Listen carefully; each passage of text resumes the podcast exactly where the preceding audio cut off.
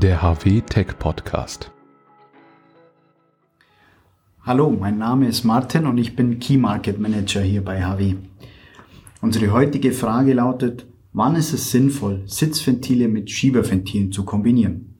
Und um diese Frage zu beantworten, habe ich heute Diana eingeladen. Sie ist unsere Produktmanagerin für Sitzventile und ja, herzlich willkommen, Diana. Danke, es freut mich, heute dabei zu sein. Diana, vielleicht kannst du uns zunächst mal kurz erklären, für welche Anwendungen wir Schieberventile verwenden und wann wir Sitzventile verwenden. Mhm. Ja, ich bin ja Produktmanagerin Sitzventile, Entschuldigung. Da fange ich jetzt dann mal mit den Vorteilen von den Sitzventilen an. Und die haben einen wesentlichen Vorteil, nämlich dass sie leckagefrei sind. Das heißt, es gibt keine Leckageverluste, weder in der Verbraucherseite, auf der A- und B-Seite, aber auch nicht in der Druckleitung, was keine Leckageverluste. Ähm, Schieberventile dagegen, die haben aufgrund von ihrer Konstruktion mit dem Schieberkolben, der in der Gehäuse läuft, immer interne Leckage. Und man kann bei Schieberventilen zwar die Leckage in der A- und B-Leitung mit einer Zwischenplatte, wo du entsperrbare Rückschlagventile reinmachst, unterbinden, aber du schaffst es nicht, die Druckleitung abzusichern. Und du musst halt bedenken, Leckage heißt immer ähm, Energieverlust, das heißt zusätzliche Wärmeentwicklung und das sind einfach Sachen, die möchtest du in einem Hydrauliksystem nicht haben. Wenn du also interne Leckage verhindern willst, dann ist so ein richtig dichtes Ventil die durchaus bessere Wahl. Und wenn du dann auch noch energieeffizient in einem Abschaltbetrieb arbeitest, dann wird es eben noch wichtiger, weil du da die Funktion mit den leckagefreien Ventilen halten möchtest. Und dann gibt es aber weitere Vorteile. Wir haben nämlich das Thema Druck noch. Äh, Sitzventile gehen tatsächlich bis zu einem sehr hohen Druck. Wir haben bei HW Sitzventile bis 700, teilweise sogar noch mehr Bar im, im Einsatz. Und bei einem normalen Schieberventil, da ist einfach bei 350 Bar in der Regel Ende. 700 Bar, wow. So, das waren jetzt einige Vorteile der Sitzventile. Gibt es denn eigentlich auch Nachteile? Ja, wir hätten ja nur noch Sitzventile, wenn es keine Nachteile gäbe, genau. Es gibt auch ein paar Nachteile, wenn man so möchte. Ähm, das eine Thema ist, dass äh, Sitzventile einfach in der Herstellung aufwendiger sind, teurer sind. Das ähm, macht das Ventil ähm, ja, teurer in den Anschaffungskosten. Das relativiert sich über die Lebensdauer, dadurch, dass wir Energie sparen ja, und ähm, mit anderen Systemen arbeiten können. Aber die, die initialen Anschaffungskosten sind schon, schon höher als bei Schieberventilen.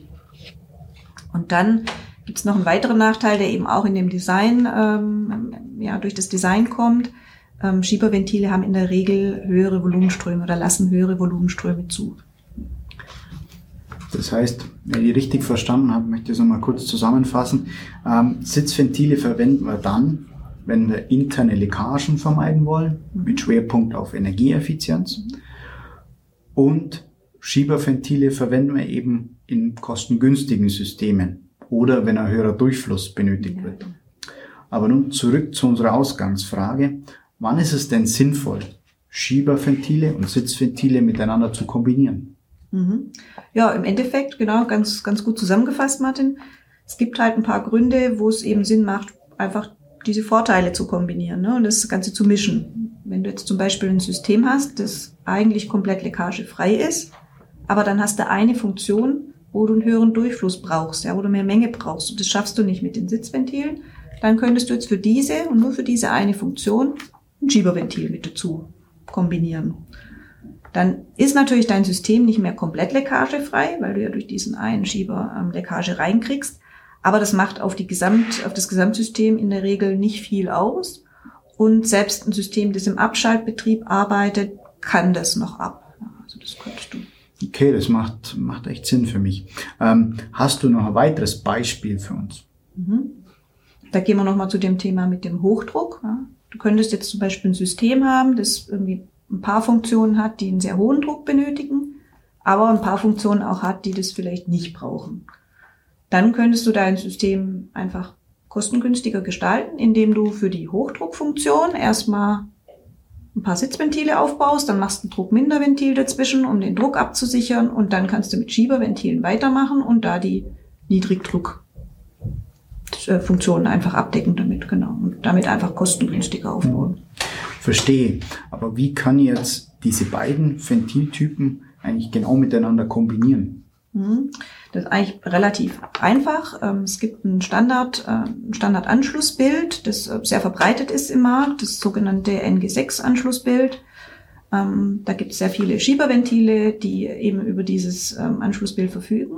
Und HW hat auch Sitzventile eben mit diesem Anschlussbild äh, im, im Programm. Das wäre zum Beispiel unser NBVP-Ventil, unser Rolf-Ventil. Die haben schon dieses Anschlussbild. Und auch in einen BVH-Ventilverband, der jetzt ein modulares System darstellt, da kannst du so eine Unterplatte reinmachen, die wieder dieses Flanschbild hat. Und da kannst du dann ganz beliebig jedes Ventil, das dieses Flanschbild hat, dann einbauen. Okay, das heißt, wir haben also mehrere Möglichkeiten. Lass uns mir nochmal kurz zusammenfassen. Mhm. um bei einigen Funktionen, wo einen höheren Durchfluss eben benötige, ähm, können wir ein Schieberventil in einen Ventilverband mit Sitzventilen einbauen.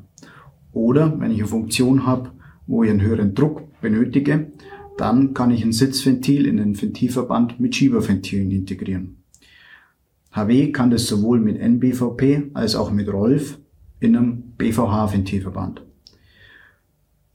Gibt es denn sonst noch irgendwas, was du an der Stelle ergänzen möchtest? Oder? Nö, das trifft es eigentlich schon ganz gut. Genau, also Rolf und NBVP wären jetzt eben die Sitzventile. Entsprechend gibt es auch äh, Schieberventile, die wir haben. Man kann es so und so ähm, einbauen. Es gibt natürlich noch deutlich mehr Möglichkeiten als das, was du jetzt ähm, aufgezählt hast, aber genau da, was wir jetzt besprochen haben, aber so das Gros ist damit abgedeckt, genau. Ja, super. Okay, vielen Dank, Diana, für deine Ausführungen. Vielen Dank fürs Zuhören. Wenn Sie jetzt noch Anregungen, Ideen oder mögliche Themen für unsere nächsten Podcasts haben, dann schicken Sie uns doch gerne eine E-Mail an podcast.hw.de. Vielen Dank fürs Zuhören. Bis zum nächsten Mal.